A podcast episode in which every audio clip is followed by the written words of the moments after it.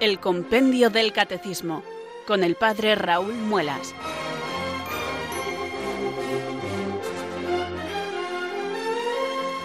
Muy buenas tardes, queridos oyentes de Radio María. Son las 4, las 3 en Canarias.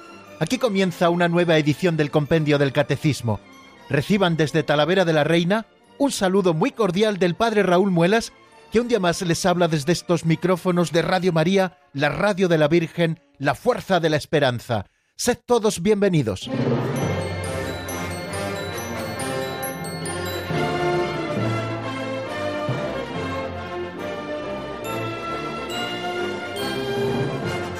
Aquí estamos, queridos amigos, una tarde más, eh, con la ayuda del Señor, dispuestos y preparados para abrir el compendio del Catecismo y buscar en él la luminosa doctrina católica, que es la que estudiamos todas las tardes de lunes a viernes, de 4 a 5 en la península, de 3 a 4 en Canarias, y a la hora que ustedes lo escuchen, si lo siguen a través de www.radiomaria.es en cualquier lugar del planeta, o si luego lo escuchan en los podcasts, haciéndose esa Radio María a la carta para poder aprovechar bien los tiempos y los temas. Bueno, pues un saludo cordialísimo nuevamente y además hoy queremos terminar eh, ese último artículo de los referidos a Jesucristo. Recuerden que estamos en la parte primera del catecismo, en la sección segunda de esa parte primera, donde eh, desarrolla el compendio los distintos artículos de la fe tal y como se recogen en el credo apostólico y dentro de esta sección segunda en la que nos habla del credo hay tres capítulos, un primer capítulo donde se nos habla del Padre, un segundo capítulo donde se nos habla del Hijo y un tercer capítulo que seguramente comencemos ya en nuestros próximos programas eh, que reza así creo en el Espíritu Santo. Bueno, pues estamos terminando el segundo capítulo de esta segunda sección de la primera parte del catecismo. Estamos coronando esos artículos que nos hablan de Jesucristo. Comenzábamos en nuestro último programa, desde allí de venir a juzgar a vivos y muertos, y si Dios quiere, eh, nuestra intención de hoy es terminar de explicar esto que se refiere a este último artículo, desde allí de venir a juzgar a vivos y muertos. Pero antes de meternos en harina, queridos amigos, tenemos que hacer dos cosas que en el compendio siempre consideramos importantes. La primera de ellas, la más importante de todas, es rezar juntos, es decir, encomendarnos a Dios para que nos envíe su Espíritu Santo, que ilumine nuestro entendimiento y que fortalezca también nuestra voluntad para que nosotros podamos acometer esta fantástica tarea de estudiar el compendio del catecismo. Así que sin más preámbulos, vamos a rezar amigos. Ven Espíritu Santo, llena los corazones de tus fieles y enciende en ellos el fuego de tu amor. Envía Señor tu Espíritu que renueve la faz de la tierra. Oh Dios que llenaste los corazones de tus fieles con la luz del Espíritu Santo, concédenos que guiados por el mismo Espíritu, sintamos con rectitud y gocemos siempre de tu consuelo. Por Jesucristo nuestro Señor. Amén.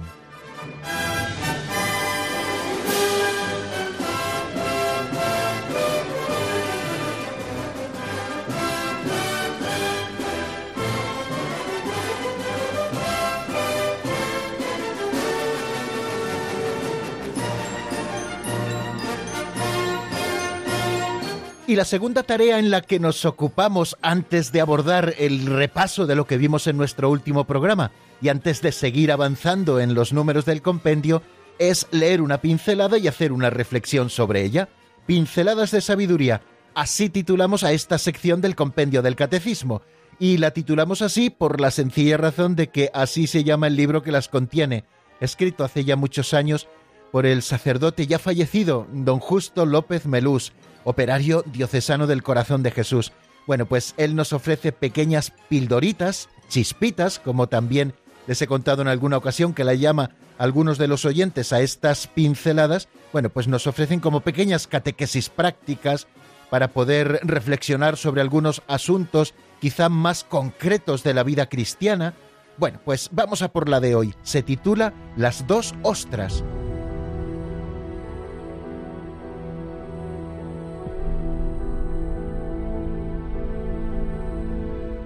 Las dos ostras. Dijo una ostra a otra que estaba junto a ella, Siento un gran dolor dentro de mí. Es algo pesado y redondo y me lastima. Y la otra le replicó con arrogancia Alabados sean los cielos y el mar. Yo no siento ningún dolor dentro de mí. Me siento bien e intacta por dentro y por fuera.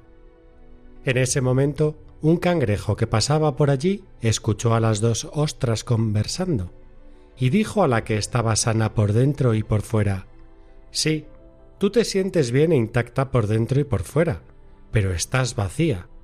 El dolor que soporta tu vecina es una perla de inigualable valor.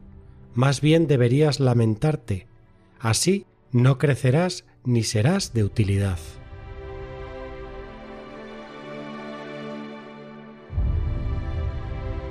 A la luz de lo que nos describe esta fábula que contiene hoy eh, la pincelada de hoy, he pensado lo siguiente, que me sorprende ver cómo muchas personas pretenden pasar por la vida sin que les salpique absolutamente nada. Están, pero no se comprometen.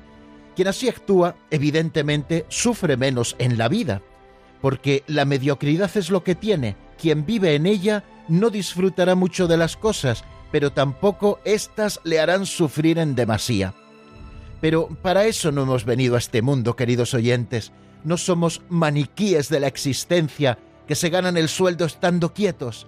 Hemos sido llamados a la santidad y ser santos es vivir en el amor, en el amor a Dios, al que buscamos con todo el corazón, con toda el alma y con todo el ser, y en el amor a los hermanos, con quienes nos comprometemos en la edificación de un mundo mejor. El Papa Francisco nos invitaba a hacer lío. Tenemos que sacudirnos siempre la pereza física, emocional o intelectual y comprometernos de verdad en la edificación de un mundo mejor. Es nuestra colaboración con la gracia de Dios. Siempre me han impresionado grandemente estas palabras del Señor en las que nos recuerda, vosotros sois la sal de la tierra, vosotros sois la luz del mundo. Pero si la sal se vuelve sosa, ¿con qué la salarán? No sirve para nada, sino para tirarla a la calle y que la pise la gente. La sal tiene sentido en la medida en que preserva los alimentos de la corrupción y en la medida en que los hace más sabrosos. Si la sal no cumple su misión, no tiene ninguna utilidad. Se tira a la calle para que no ocupe lugar en la cocina.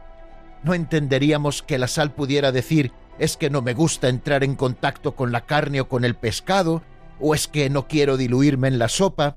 A esa sal desvirtuada y orgullosa le diríamos no nos sirves para nada. Lo mismo ocurriría con una llama que, que no quiera iluminar ni dar calor. No se enciende una lámpara, dice el Señor, para meterla debajo del celemín, sino para ponerla en el candelero y que alumbre a todos los de casa.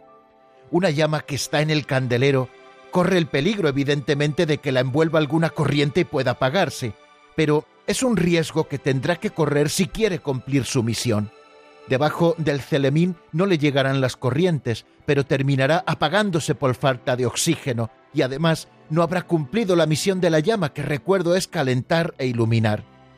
¿Para qué sirve un cristiano, pregunto yo ahora, que no quiere ser sal y luz? Sal que entra en contacto con el prójimo a través de una caridad heroica que preserva nuestra sociedad de la corrupción y deja siempre en los ambientes el buen sabor de Cristo en todo lo que toca, y luz que calienta con la fuerza del amor el corazón de los que nos rodean y que en medio de la oscuridad del mundo aporta un poquito de claridad que ilumina lo suficiente para dar el siguiente paso. La ostra de la perla en su interior, como hemos escuchado en la pincelada, estaba más incómoda que la otra que no portaba ese peso dentro, pero era infinitamente más valiosa. La otra estaba vacía, ella que soportaba ese peso era la más valiosa. Así nosotros, si nos comprometemos, tendremos que soportar mucho más peso, pero seremos infinitamente más valiosos a los ojos de Dios y también a los ojos de nuestros hermanos los hombres. Arriesgate a vivir, querido oyente, amando de verdad, dando la vida.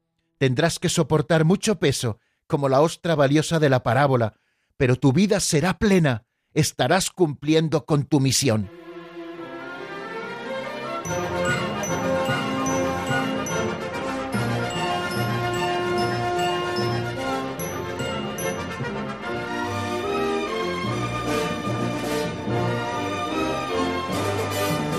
Bueno amigos, les recuerdo que estamos en la sintonía de Radio María, que estamos aquí en este programa titulado Así Compendio del Catecismo, que soy el padre Raúl Muelas y que vuelvo a saludarles nuevamente si alguno se ha incorporado, ya ha empezado el programa a la sintonía de Radio María.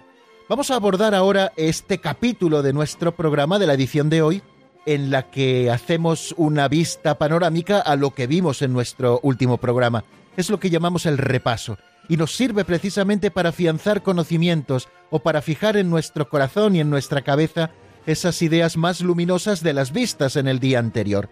Bueno, unos días nos detenemos más en el resumen, otros días nos detenemos menos. Hoy pretendo no detenerme mucho rato a ver si podemos avanzar en dos números y terminar, como ya les indicaba anteriormente, este artículo del credo que dice eh, desde allí ha de venir a juzgar a vivos y muertos y que supone el final del capítulo segundo, como les decía, de esa segunda sección de la primera parte del catecismo en la que estamos estudiando todos los artículos que se contienen en el credo apostólico y que también los enriquecemos con la luz que nos da el credo niceno constantinopolitano. Pero lo que supone el eje, la estructura, el índice de nuestro estudio es el mismo que sigue el compendio del catecismo y el catecismo mayor de la Iglesia, bueno, pues se basan en ese credo apostólico, el credo de los doce apóstoles. Bien, pues a ver si hoy somos capaces de terminar.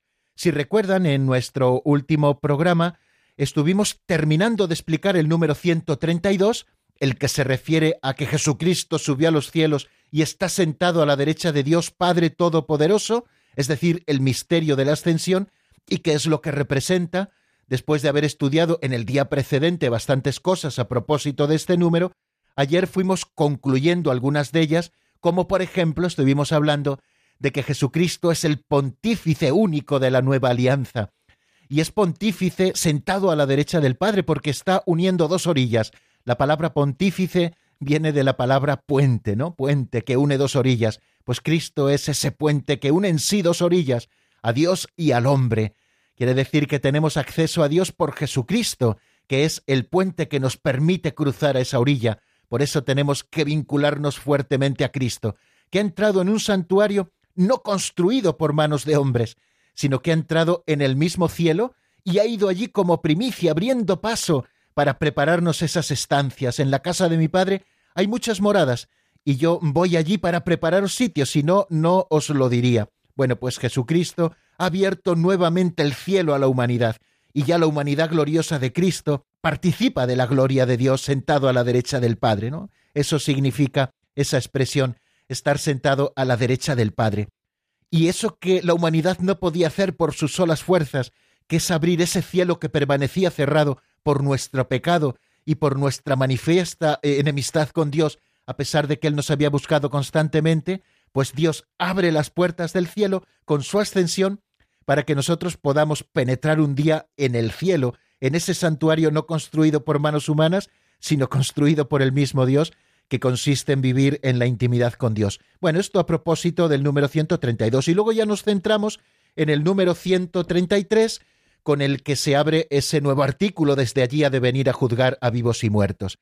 En este artículo estamos haciendo referencia principalmente a dos cosas.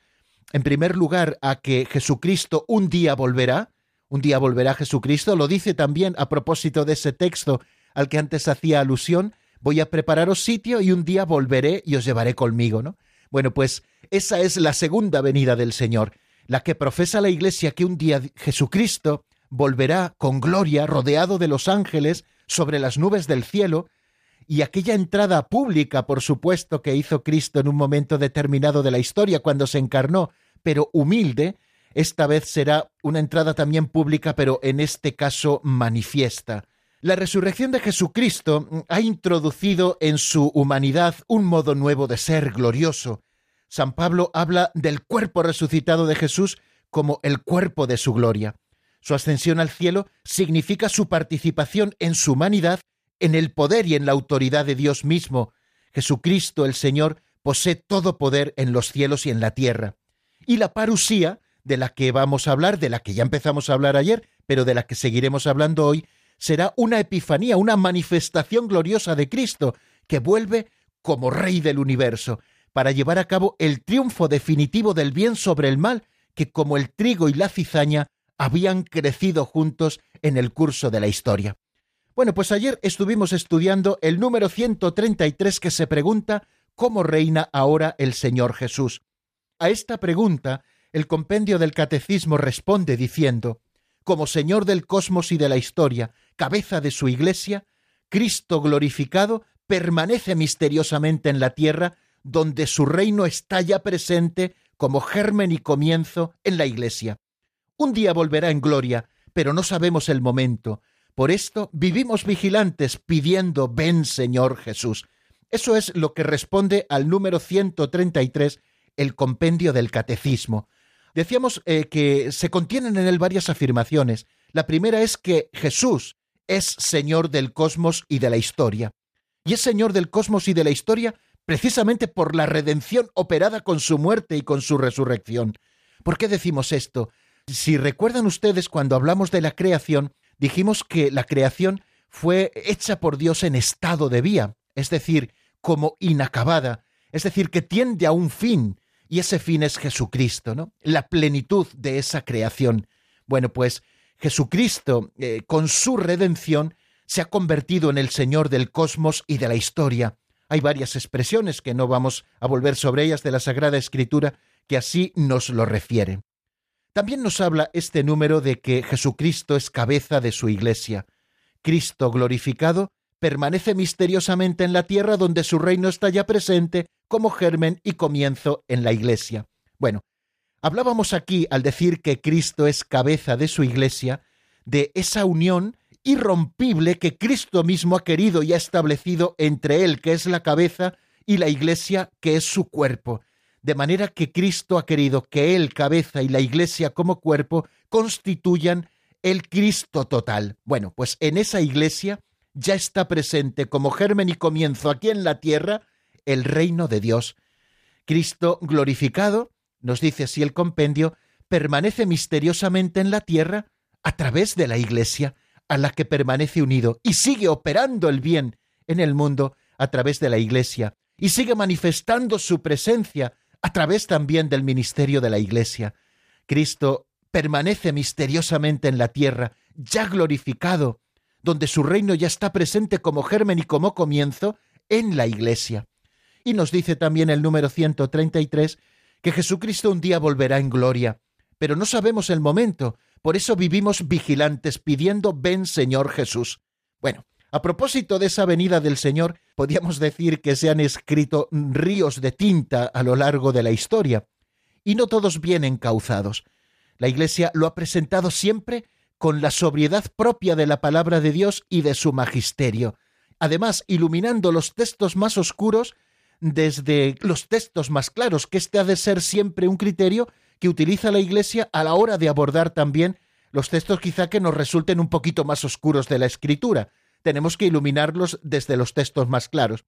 Pero no ha sido así a lo largo de la historia, eh, a través de muchos grupos, muchos de ellos actuales, de corte quizá milenarista, ¿no? adventista de, de ese último momento, etcétera, en que quieren explicar la Sagrada Escritura desde los textos más oscuros y a lo largo de los tiempos pues han surgido miles de interpretaciones, miles de visiones apoyándose en esos textos de la escritura de carácter apocalíptico, interpretando quizá literalmente esos textos y mil cosas. Bueno, nosotros abordamos este tema como ya lo hicimos el otro día, pues desde la sencillez propia de la doctrina católica, que es lo mismo que decir desde la sencillez propia de la verdad.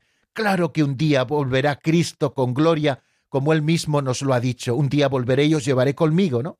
Cristo volverá, claro que sí, pero no sabemos el momento, es algo que a nosotros permanece oculto. Decimos que el momento es inminente, pero no porque creamos que va a ser dentro de dos horas o de diez años o de veinte años o de veintitrés y cinco días. No, no, decimos que es inminente porque nosotros ya estamos viviendo en los últimos tiempos, que son los tiempos que han venido después de Cristo, de Cristo crucificado, Quiere decir que estamos ya en esa etapa inminente previa a la venida de Jesucristo.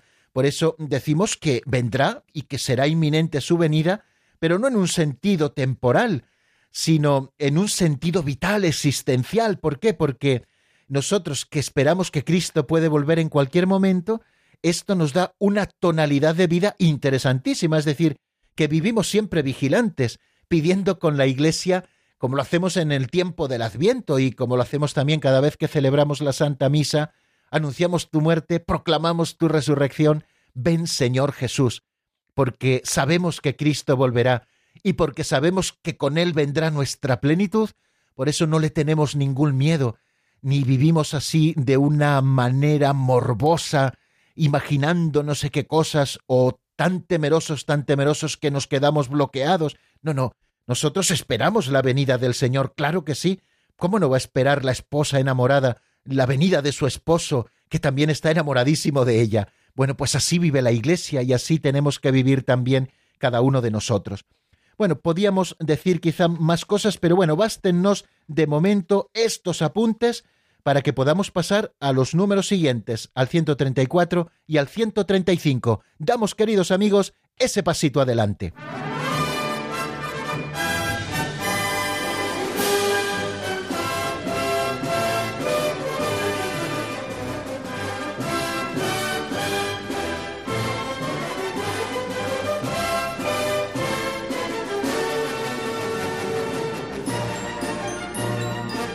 Si ustedes se dan cuenta, queridos amigos, en el último artículo del credo apostólico referido a Jesucristo, estamos proclamando que Jesucristo volverá, es decir, desde allí ha de venir a juzgar a vivos y muertos.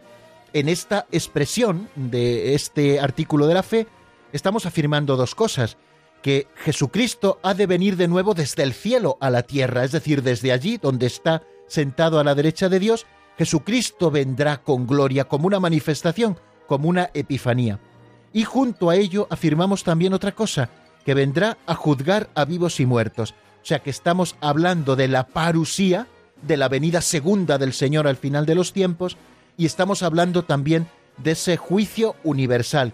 Jesucristo vendrá para juzgar a los vivos y a los muertos. Bueno, pues eso es lo que desarrollan estos dos números que tenemos por delante, el 134 y el 135 aunque evidentemente podíamos dedicarnos a ellos durante largo tiempo, vamos a procurar no detenernos mucho en ellos para terminar con la semana este capítulo y si Dios quiere comenzar la semana que viene haciendo un repaso de todo este capítulo segundo en el que hemos estado estudiando los diversos artículos referidos a Jesucristo que encontramos en el credo. Bueno, vamos primero con el número 134, ¿cómo se realizará la venida del Señor en la gloria? Bueno, eh, no vamos a hacer teología ficción en ningún momento, sino que vamos a atenernos a lo que nos dice el catecismo, es decir, a los datos revelados en la tradición y en la Sagrada Escritura, y tal y como la Iglesia Madre nos los explica con sencillez. Escuchamos la respuesta al número 134, cómo se realizará la venida del Señor en la gloria, en la voz de Marta Jara.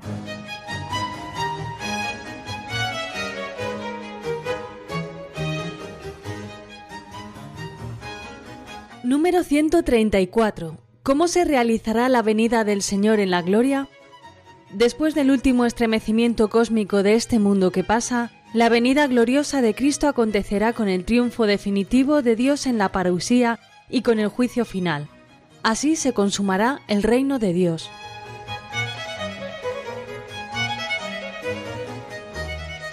Fijaros de qué manera tan breve, tan resumida nos expresa la doctrina este número 134 sobre la parusía, sobre la segunda venida del Señor.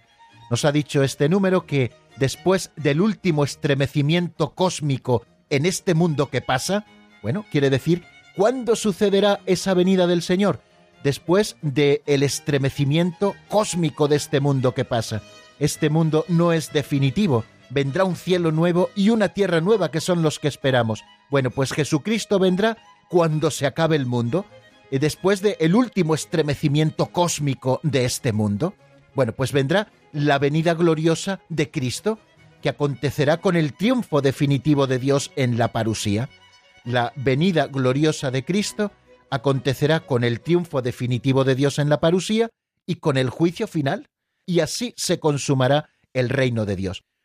Sigo ahora un artículo, unas páginas del libro El más allá de Jorge Molinero y Jorge Luis Sánchez de Alba, Es un libro eh, publicado en la editorial Rialp, que es una introducción en realidad al Tratado de Escatología. Bueno, pues he encontrado aquí un resumen muy bueno que va a ser mucho más preciso de lo que yo pueda decirles en este momento y que lo utilizaré un poco como base. Estamos hablando de la venida del Señor. La vuelta de Cristo ocurrirá, como hemos dicho, a la vista de toda la humanidad, porque hemos dicho que es una epifanía, y será distinta de, de, esa llegada a la tierra en tiempos de César Augusto, como nos dicen los evangelios. La primera venida, como les he dicho, también fue pública, aunque estuvo envuelta en la debilidad de la carne y estuvo limitada al estrecho círculo del pueblo de Israel. La segunda venida de Cristo será una entrada en este mundo preparado por su vida y muerte y por el testimonio de los creyentes, en el esplendor de su gloria, acompañado de todo su séquito celestial, como eh, leemos también en el Evangelio, y así volverá como Rey del universo. Aunque desconozcamos cuándo será esta vuelta del Señor, cuándo será en el tiempo, cuándo acontecerá, no se debe dudar de ella, sino que la tenemos que tener siempre presente.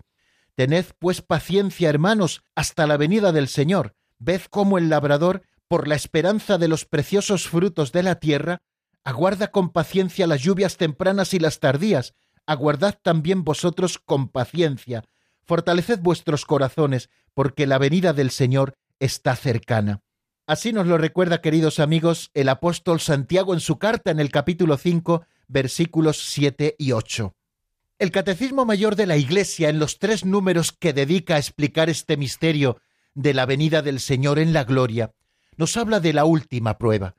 Nos dice que antes del advenimiento de Cristo, la Iglesia deberá pasar por una prueba final que sacudirá la fe de numerosos creyentes. La persecución que acompaña, continúa diciendo, a su peregrinación sobre esta tierra, a la peregrinación de la Iglesia sobre esta tierra, la Iglesia peregrina, desvelará el misterio de la iniquidad bajo la forma de una impostura religiosa que proporcionará a los hombres una solución aparente a sus problemas mediante el precio de la apostasía de la verdad.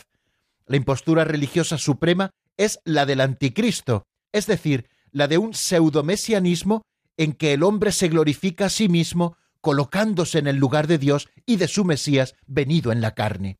Continúa diciéndonos también el Catecismo Mayor de la Iglesia que esta impostura del anticristo aparece esbozada ya en el mundo cada vez que se pretende llevar a cabo la esperanza mesiánica en la historia, lo cual no puede alcanzarse sino más allá del tiempo histórico, a través del juicio escatológico.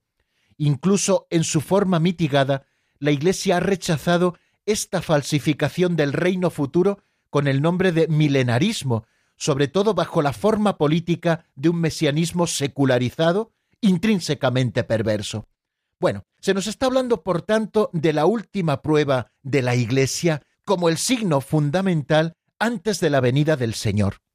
Nos está hablando, por lo tanto, la doctrina católica de que el momento final de la historia, el fin del mundo y luego la venida de Cristo sobre las nubes del cielo glorioso, vendrá precedida de esa última prueba de la Iglesia, y en ella nos habla del anticristo.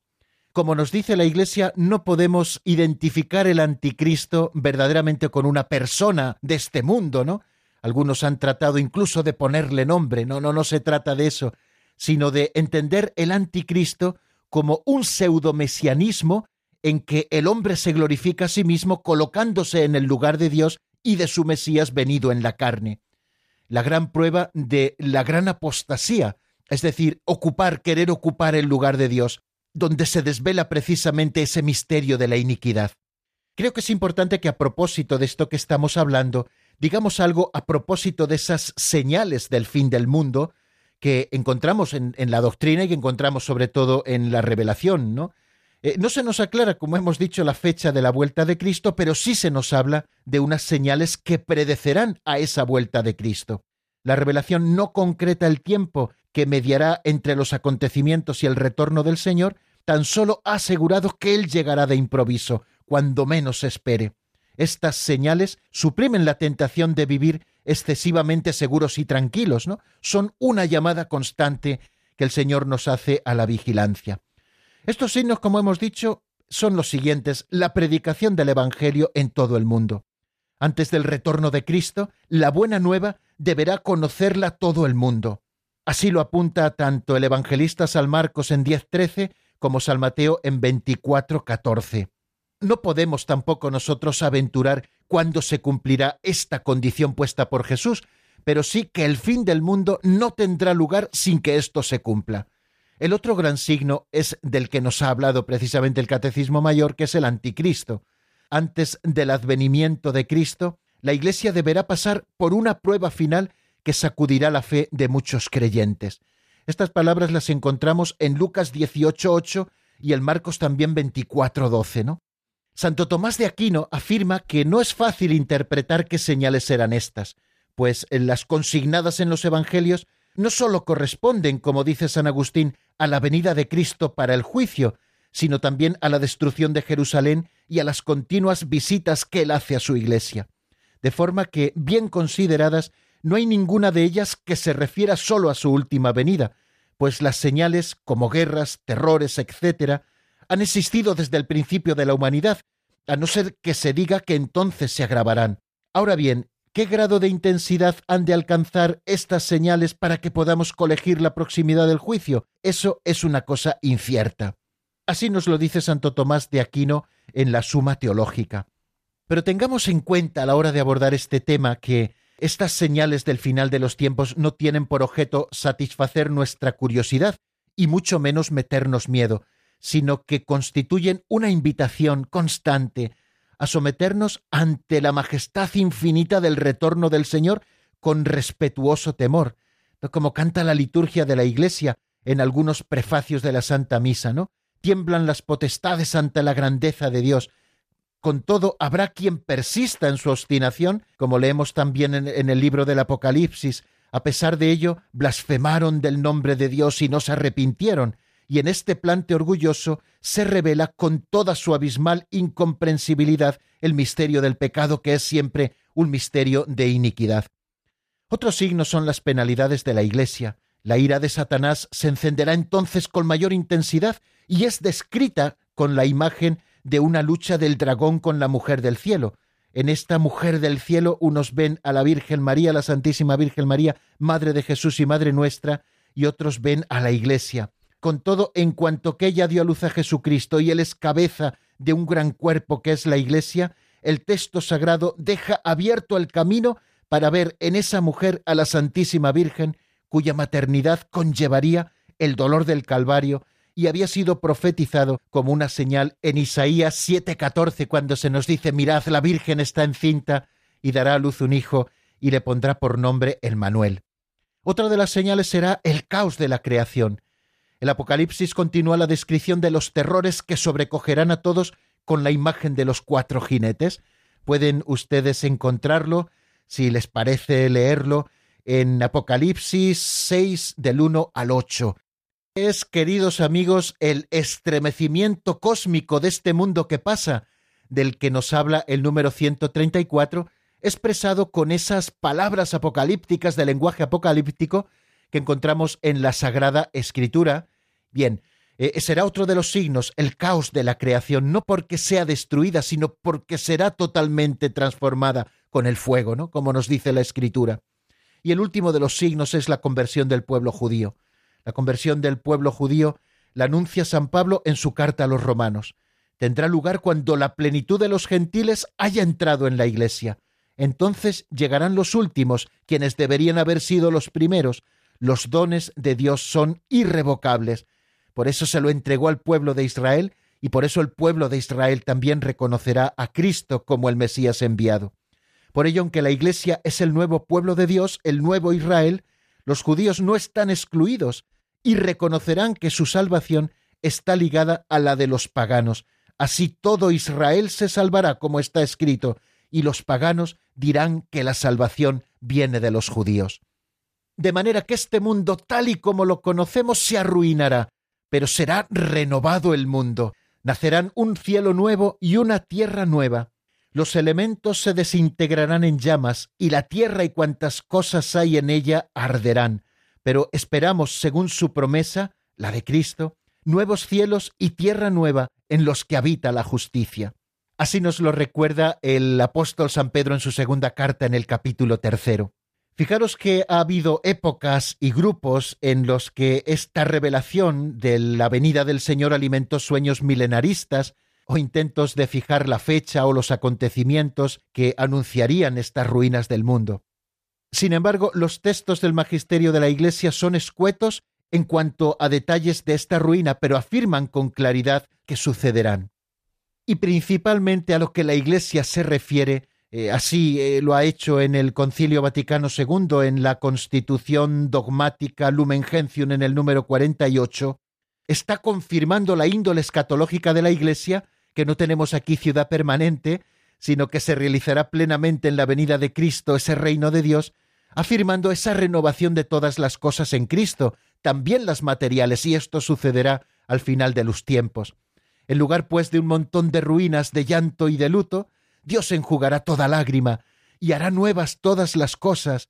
La ciudad santa, la nueva Jerusalén, será el en vez de la ciudad construida por el orgullo humano, esa Babilonia y esa Babel paradigma de la corrupción y la autonomía humana que destruye las indicaciones de Dios.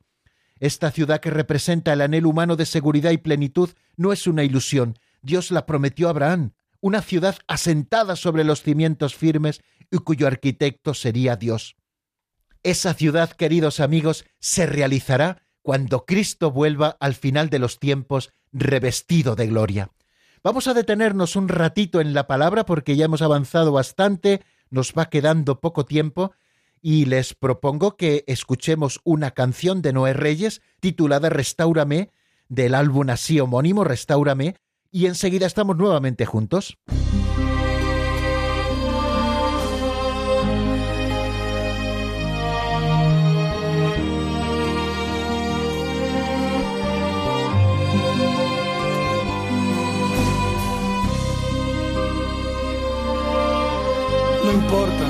Grande sea tu dolor o tu enfermedad. El Señor te dice que si te abandonas a Él, te restaurará y te guardará en su presencia. No quiero vivir como he vivido. Señor Jesús, quiero ser como tú. Por eso hoy vengo arrepentido a pedirte que cambies mi corazón. Transfórmame, amado Dios, como el barro.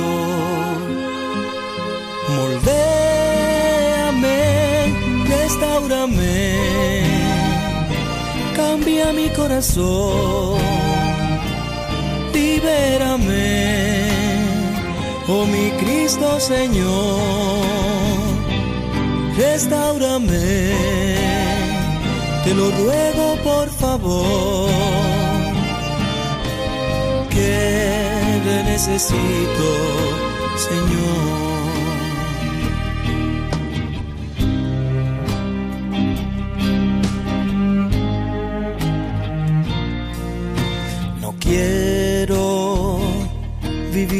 He vivido. Señor Jesús, quiero ser como tú. Por eso hoy vengo arrepentido a pedirte que cambies mi corazón. Transfórmame amado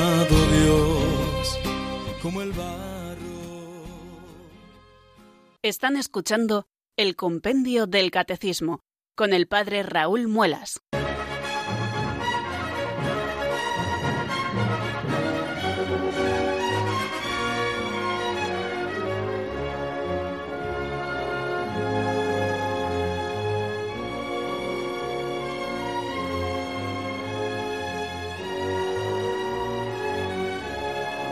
Bien, queridos oyentes, seguimos adelante con este tema en el que hoy nos ocupamos, que se contiene en los números 134 y 135 del compendio, en el que se nos habla de la venida de Cristo al final de los tiempos y de esos signos que precederán a la venida del Señor, y donde se nos habla también del juicio de que Cristo juzgará a los vivos y a los muertos.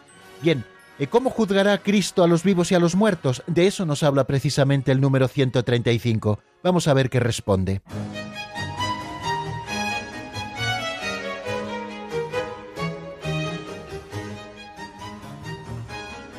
Número 135. ¿Cómo juzgará Cristo a los vivos y a los muertos? Cristo juzgará a los vivos y a los muertos con el poder que ha obtenido como Redentor del mundo, venido para salvar a los hombres. Los secretos de los corazones serán desvelados, así como la conducta de cada uno con Dios y el prójimo. Todo hombre será colmado de vida o condenado para la eternidad según sus obras.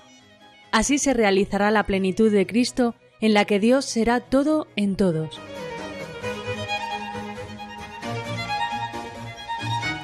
La idea de un juicio al final de los tiempos no es algo que Jesucristo traiga como novedad. Ya había sido anunciada anteriormente por los profetas y también al mismo Juan el Bautista.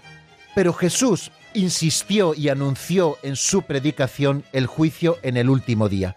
Por eso nos afirma precisamente el número 135 que Cristo juzgará a los vivos y a los muertos con el poder que ha obtenido como redentor del mundo, venido para salvar a los hombres. Fijaos que la misión de Cristo no es una misión de condenación, sino que es una misión de salvación. Pero también por otra parte afirmamos que al final de los tiempos Cristo volverá como juez universal para poner al descubierto las intenciones de muchos corazones, es decir, los secretos de los corazones, como nos dice ese número 135, serán desvelados, así como la conducta de cada uno con Dios y con el prójimo no servirá ya la hipocresía o la mentira que a veces hacen su agosto en este mundo en el que vivimos ahora. Entonces ya la mentira y la hipocresía no tendrán nada que hacer, porque Cristo vendrá como juez y dejará al descubierto las actitudes de muchos corazones. Todo hombre será colmado de vida o condenado para la eternidad según sus obras. Quiere decir con esto que el juicio no consistirá en lo que Cristo arbitrariamente y según se haya levantado ese día quiera hacer, sino que serán nuestras propias obras las que nos juzguen para vida eterna o para condenación eterna. Así se realizará la plenitud de Cristo, dice la carta a los Efesios, en la que Dios lo será todo para todos. Bien, no nos queda mucho tiempo, pero algo más vamos a decir si me lo permiten. Cristo es Señor de la vida eterna. El pleno derecho, nos dice el Catecismo Mayor en el número 679, el pleno derecho de juzgar definitivamente las obras y los corazones de los hombres pertenece a Cristo como Redentor del mundo. Adquirió ese derecho por la cruz. El Padre también ha entregado todo juicio al Hijo. Así lo leemos en el Evangelio de San Juan capítulo 5, versículo 22. Pues bien, el Hijo no ha venido para juzgar, sino para salvar y para dar la vida que hay en él. Entonces, ¿cómo podemos eh, reconciliar ambos extremos? Que Cristo ha venido para salvar, pero que existe la condenación objetivamente hablando, o sea que la condenación es posible. Bueno, pues esto lo explicamos, lo explica la Iglesia diciendo que será nuestro posicionamiento ante la gracia, es decir, por el rechazo de la gracia en esta vida, por lo que cada uno se juzga ya a sí mismo. Es retribuido cada uno según sus obras y puede incluso condenarse eternamente el que rechace el espíritu del amor. La condenación como algo posible, es decir, que si nuestras obras no nos acompañan, que si nuestra aceptación a la gracia no nos acompaña, que si no aceptamos el espíritu del amor, que si no vivimos según Cristo nos enseñó, queridos amigos, la condenación es posible, y no porque Cristo nos juzgue con arbitrariedad, sino que nuestras propias obras serán las que nos juzguen. ¿De qué seremos juzgados? Vamos a escuchar lo que nos dice, queridos amigos, el capítulo 25 de San Mateo, donde se describe el juicio final.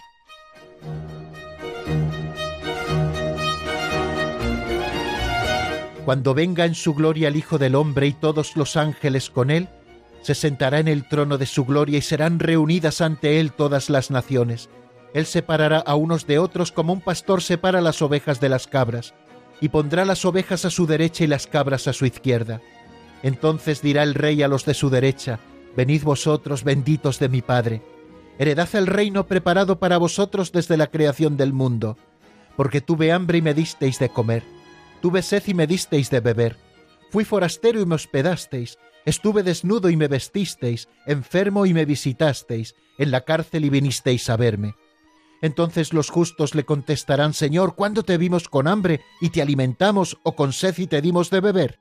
¿Cuándo te vimos forastero y te hospedamos, o desnudo y te vestimos? ¿Cuándo te vimos enfermo o en la cárcel y fuimos a verte?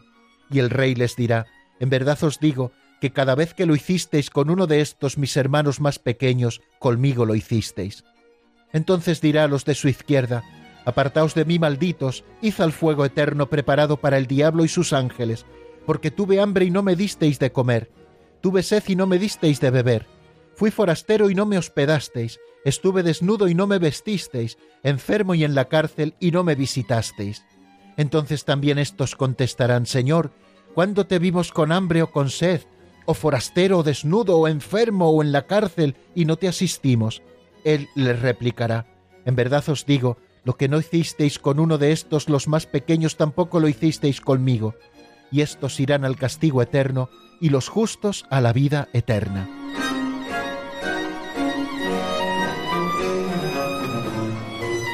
Seremos juzgados, queridos amigos, en primer lugar de la incredulidad, como nos dice el Catecismo Mayor de la Iglesia, entonces será condenada la incredulidad culpable que ha tenido en nada la gracia ofrecida por Dios, seremos también juzgados por el cumplimiento de los mandamientos. Cristo dijo, no he venido a abolir la ley, sino a dar la plenitud. Y seremos juzgados también, como escuchamos en este pasaje del capítulo 25 del Evangelio de San Mateo, del amor a los hermanos, es decir, si hemos practicado con ellos las obras de misericordia. Tuve hambre y me disteis de comer, tuve sed y me disteis de beber, estuve desnudo y me vestisteis, enfermo en la cárcel y me visitasteis, etc. Seremos juzgados de esto, queridos amigos, porque la actitud, así nos lo ha dicho Cristo, con respecto al prójimo, revelará la acogida o el rechazo de la gracia y del amor divino. Porque Jesús nos dice, así lo hemos escuchado, cuanto hicisteis a uno de estos hermanos míos más pequeños, a mí me lo hicisteis. Bien amigos, Cristo vendrá como juez universal al final de los tiempos para juzgar a vivos y muertos.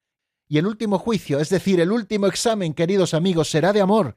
Ahora tenemos, queridos amigos, la oportunidad de sacar buena nota en ese examen. Los justos no temerán la vuelta ni el juicio, porque viven en Cristo. Es el momento, queridos amigos, de atesorar tesoros para ese día, es decir, tesoros de amor, porque el último examen al final de la vida te examinarán del amor. Amigos, hay un teléfono, el 910059419, 910059419, al que ustedes pueden llamar para ofrecernos o alguna reflexión a propósito de lo que hemos dicho, siempre breve, o para plantearnos alguna pregunta. Les ofrezco, mientras tanto, para darles tiempo a que llamen, unos compases de una canción de Pablo Martínez titulada Todo lo espero de ti, que está sacada del álbum Lo sabes. Enseguida estamos nuevamente juntos, amigos.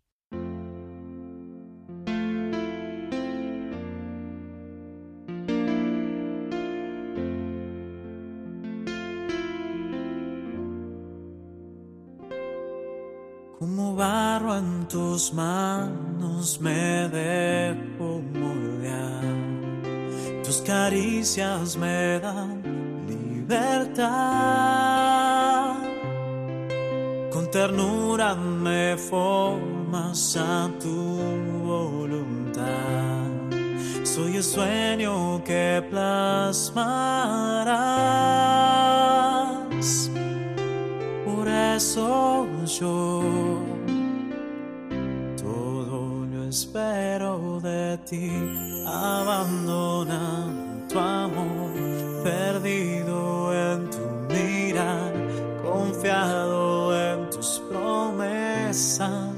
quiero cantar, abandonado en tu amor, perdido en tu mirar, confiado en tus promesas, quiero cantar. Que si tú estás, no necesito Están escuchando el Compendio del Catecismo, con el Padre Raúl Muelas.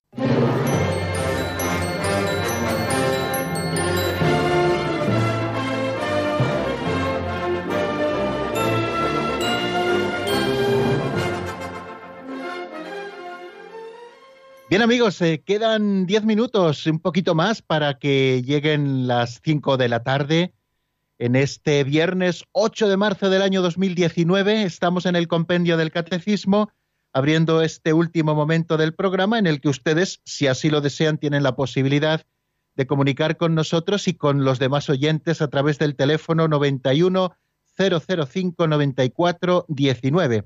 91 005 94 19. Este es el teléfono de cabecera de nuestro programa del Compendio del Catecismo y de tantos otros. Es nuestro teléfono de directo, así que ténganlo siempre por ahí apuntado, especialmente, bueno, pues eh, aquellos que les gusta más intervenir y ayudarnos también a ir haciendo radio. Bueno, estamos con estos temas eh, de la segunda venida del Señor y del juicio, temas que, como les decía antes, no son para alentar un poco el morbo del conocimiento, de conocer cosas, ni tampoco para meternos miedo, ni para que el miedo nos paralice, sino para que nosotros creamos lo que se realizará tal y como Dios mismo nos lo ha manifestado, que la figura de este mundo pasará porque este mundo no es definitivo, nacerá un cielo nuevo y una tierra nueva que se inaugurarán con esa venida gloriosa de Cristo al final de los tiempos, cuando Él venga también como juez universal de vivos y muertos. Eh, es bonito que pensemos que mm, el juicio será de amor. Eh, lo hemos dicho también anteriormente. El juicio será de amor. Ese último examen que nos van a hacer va a ser un examen de amor. Por eso creo que es muy importante que nosotros tratemos en todas nuestras obras, también con la rectitud de intención, que es muy importante, ir haciendo méritos para ese examen. Todo aquello que no podamos introducir en las respuestas de ese examen, eh, será pérdida de tiempo y pérdida de energías. En esa elaboración que hacemos constantemente de los valores, eh, de esa jerarquía de valores que mueven nuestra vida, tenemos que considerar que todo debe estar, queridos amigos, orientado precisamente a esto, a poder responder en ese examen de amor. Lo decíamos también con la pincelada con la que abríamos hoy el compendio del catecismo, las dos ostras, ¿no? Amar, claro que tiene sus riesgos y tiene también el riesgo del sufrimiento. Aquel que ama, pues evidentemente, queridos amigos, sufre, ¿no? Pero para eso hemos venido, no para sufrir, sino para amar. Vamos a dar paso a la primera llamada que nos llega desde Logroño. Es nuestra amiga María. Buenas tardes y bienvenida. Hola, buenas tardes, lo mismo. Oiga, mire, una preguntita. ¿Sí? Los que, los que no creen, y bueno, que vean la muerte encima y todo eso, que, no, que no, se aferrimos a que no, nada existe, Dios no existe, nada existe. Eh, por ejemplo, mm, si se reza mucho por ellos, mm, llegará el Señor a tener compasión y perder, vamos, y no perderse para, para la muerte eterna. Bien. Bueno, la pregunta es bien concreta y la respuesta también tiene que serlo. Nuestras oraciones jamás se pierden.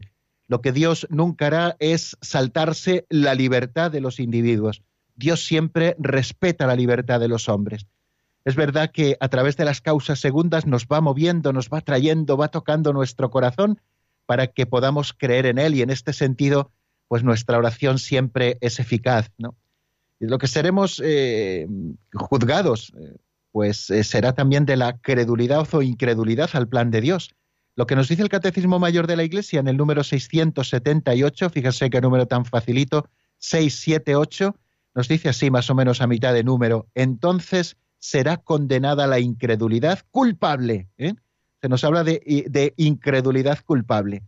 Aquellos que de una manera inculpable eh, pues eh, no creen, pues porque no han recibido los medios que quizá hemos recibido nosotros, pues evidentemente no serán juzgados con, de esa incredulidad, ¿no? Pero aquel que se aferre a no creer, habiendo recibido las gracias y que rechace el plan de Dios, pues evidentemente eh, es eh, de alguna manera, porque Dios así lo ha querido, se deja Dios atar las manos y nada puede hacer por ellos. Por eso nosotros movemos con nuestra oración a que Dios les toque el corazón. Bueno, eh, vamos a dar paso a Teresa de Barcelona, que también nos está esperando muy brevemente. Buenas tardes y bienvenida, Teresa. Buenas tardes, padre. Encantada de poder hablar con usted. Mire, eh, es que lo que acaba de decir, claro, uno se pone enferma porque esta Barcelona está así con toda la juventud, ¿no? Por más que uno reza y reza y reza y no se ve mejoría, pero en Dios confía uno. Mm, pues, pero la, la pregunta concreta que quería hacerle, padre, es que me estoy oyendo repetida y me... sí, ah, baje, baje la radio y así no se escucha. por la televisión, que es por donde lo oigo, sí, la oigo por la tele. Entonces, en la venida de Jesucristo, en el final de los tiempos, antes no viene el cielo y la tierra nueva, antes no es donde el cordero con el novillo pastorea, el niño mete la mano en, en la en, el agujero de, de, la víbora. no es antes esto del final de que venga Jesús a, a juzgar a vivo y muerto. No tiene que venir todavía esto antes, Padre. Bueno, eh, efectivamente, eh, Dios restaurará plenamente su reino. A eso hacen referencia esa profecía, por ejemplo, de la que usted nos hablaba, el, niño jugará en la ura del áspiz, el oso pastará con el cabrito y el león con el cordero, no recuerdo exactamente las palabras, pero uniendo contrarios, eh, dando a entender que, que, existirá paz en todo el monte del Señor. Bueno, eso será lo último que Dios haga, ¿no? Restaurar plenamente su reino, reino de justicia, de amor y de paz. Bueno, y queridos amigos, nuestro tiempo llega a su fin. Eh, les agradezco mucho que nuevamente hayan estado toda esta semana aquí escuchando el compendio del catecismo y disfrutando con nosotros de la doctrina católica. El lunes, si Dios quiere, aquí estaremos. Vamos a procurar tener al menos el lunes y quizá también el martes un programa de repaso de todo el capítulo segundo, de esos artículos de la fe que nos hablan de Jesucristo nuestro Señor, que hemos estado viendo eh, durante los últimos meses, casi un par de meses que estamos dedicados a ello. Eh, lo haremos con el padre Eduardo Calvo Sedano, que ya nos ha acompañado en los repasos en algún otro momento. La bendición de Dios Todopoderoso, Padre, Hijo y Espíritu Santo, descienda sobre vosotros y permanezca para siempre. Amén. Hasta el lunes, si Dios quiere, amigos.